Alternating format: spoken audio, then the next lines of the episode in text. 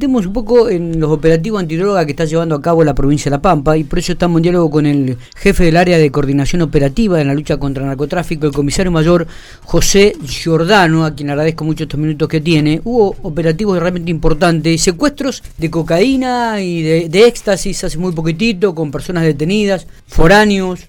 Bueno, vamos a conocer algún detalle más. José, buen día, ¿cómo estamos? ¿Qué tal? Buenos días, Miguel. Buenos días a vos, a toda la audiencia. Eh, acá estamos.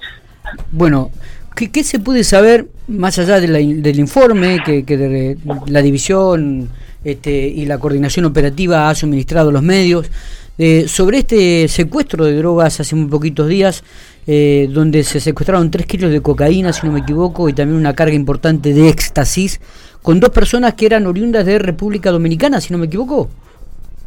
Sí, sí, correcto, Miguel. Bueno, con respecto a ese procedimiento, te puedo decir que durante los días, lunes y martes de la semana pasada, se montó un operativo eh, de gran magnitud sobre el punto caminero Padre Bodo, que está sobre la ruta 35, ¿no es cierto?, el sur de La Pampa. Bueno, en ese lugar eh, se detecta en hora temprana de la mañana el paso de un vehículo. ¿A qué hora? eso fue a las 8 y 4, 8 y 20 aproximadamente de la mañana en el cual eh, se conducían dos hombres eh, de nacionalidad dominicana, eh, los cuales, por supuesto, se hizo todo el, protocolo de actuación utilizando un perro adiestrado para la búsqueda de paciente, el cual marcó positivo, alertó sobre la posible existencia de droga en el interior del vehículo, Así que es por eso que se realiza la requisa tanto de los ocupantes como del automotor también, y se encontró en el interior de los paneles, en la parte interna del vehículo, eh, escondido, eh, dos, dos trozos dos trozos en forma de ladrillo que resultaron después ser cocaína. También así una bolsa con una sustancia mm, purpurienta color blanca, la cual después también se puso ante el reactivo químico, rojo que era éxtasis, y eh, algo también que, tenían en su poder escondido es un revólver, un revólver calibre 32 con municiones en su interior. Ah, Todo eso estaba escondido en el interior de los paneles. O sea, tranquilamente estaban realizando un contrabando de tipo paciente. Eh, esta persona hay que destacar que venían del lado de provincia de Buenos Aires con dirección eh, al sur de la Argentina. por ahí te puedo decir algo que, pero es algo que hay que todavía investigarlo y saber cuál es el destino de esa sustancia. Uh -huh. lo origen en Buenos Aires y bueno, el destino era el sur. Uno, uno de los aspectos que llama la atención eh, y que se está dando y que diría que es un denominador común es cada vez que hay algún operativo en ruta de drogas y se secuestra sustancia prohibida, este, la mayoría de las personas son foráneas, ¿no? Paraguay, de, oriundos de, otra, de otros países.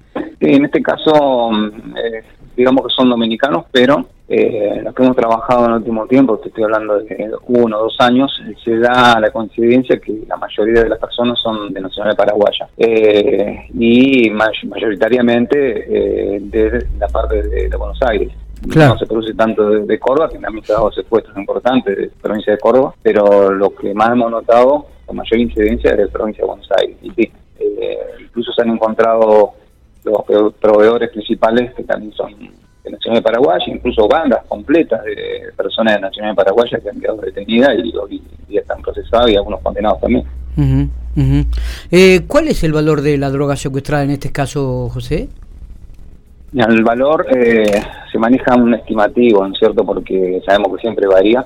Sí. Tanto del lugar de, origen, el lugar eh, a donde se vaya a vender o de destino, también en el tiempo va variando, como sabemos, varía con, en relación a la inflación, también la droga. Acá calculamos, acorde a, unos estudios que se han hecho, que rondarían unos 30 millones de pesos aproximadamente. 30 Pero como ya te digo, son 30 millones de pesos, son valores eh, susceptibles a cambio, ¿no es cierto? Tenemos un antes, un después, o capaz que eso lo tomamos como base y a lo mejor en el sur eh, se duplica o se suma el importe, digamos, también. Eh, también hubo un operativo en General Pico en el barrio federal. Sí, correcto, en el barrio federal, hace medio atrás también. Un operativo donde una persona que detenida, también se le encuentra sustancia, eh, una persona que estaba siendo investigada porque también realizaba venta de estupefacientes en ese lugar. Eh, y se le encontraron muchos elementos que considero juntamente con la investigación que se venía realizando. ¿Esta persona tenía antecedentes con respecto a su a su detención, José? Con respecto a sí, a la causa mm, por la venta de estupefacientes tenía antecedentes. Ya había sido investigada, ya en otro momento había sido detenida, incluso eh, tiene también una condena anterior por este tipo de delitos. Eh, habitualmente en los secuestros que se hacían en los puestos camineros, este, hemos visto que se secuestraba mucho tipo la droga de marihuana, ¿no? Y, y, en los últimos secuestros vemos que ya comienza a ser mixto el, secuestro de droga, ¿no? Marihuana, pero también mucha cocaína. Sí, es cierto. Eh, justamente lo que están encontrando mucho es una variante eh, sabemos que eh, lo que es el precio de la cocaína es muchísimo más caro, o sea que, digamos que el valor adquisitivo es otra cosa, es muy superior a, la persona que la, que la compra o que la consume, necesita mucho más dinero para, para poder comprarla. Y sí, se ha visto, se ha visto incrementado la suma de secuestro mm, de lo que es cocaína y alguna sustancia sintética en menor cantidad, como en este caso de éxtasis. Está bien. Pero bueno, si no es eh, en el polvo, también se han encontrado algunas pastillas ah. que ante los reactivos como esta sí también. Claro, reditúa mucho más, digamos, ¿no? Digo, en el narcotráfico, evidentemente la cocaína reditúa mucho más, deja mucho más dinero. Sí, digamos que si hay un valor adquisitivo del otro lado, eh, alguien que lo demanda, que lo va a comprar, sí, es mucho más redituable, se puede decir. José, cuando se sientan a analizar este tipo de situaciones, ¿qué es aquella, ¿cuál es la mayor preocupación de repente que, que, que ronda en la mesa de trabajo? La mayor preocupación, cada uno lo que siempre está es eh, para defender la salud pública, ¿no es cierto? Es que lo principal que, uno trata de, tener en cuenta, eh, digamos que se, necesita un, sentido de pertenencia, sentido humano diferente para tratar de, llegar al, al, trabajo. Acá sabemos que no es fácil.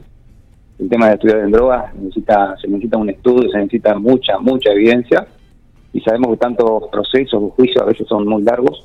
Eh, pero bueno, lo que uno apunta acá es a hacer las cosas con seriedad eh, y contando, por supuesto, como te decía, con la parte humana, eh, poniéndose, como, ¿cómo te puedo decir? Poniéndose la camiseta para tratar de combatir, para tratar de combatir este flagelo, porque, como todos sabemos, sabemos que causa sus efectos negativos en las personas. creo que todos conocemos casos de personas que lamentablemente le afecta terriblemente la salud y, y lo abarcativo que es lamentablemente.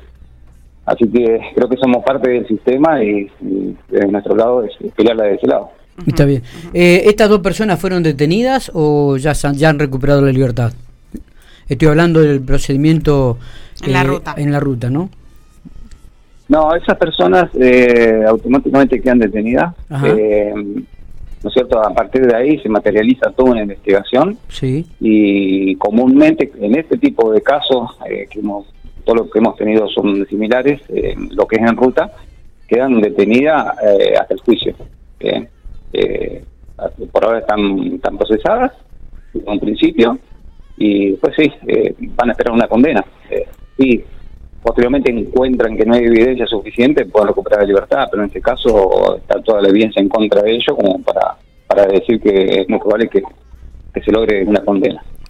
José, te agradezco mucho estos minutos, muy amable, como siempre. No, gracias a ustedes por la comunicación y buenos días para todos.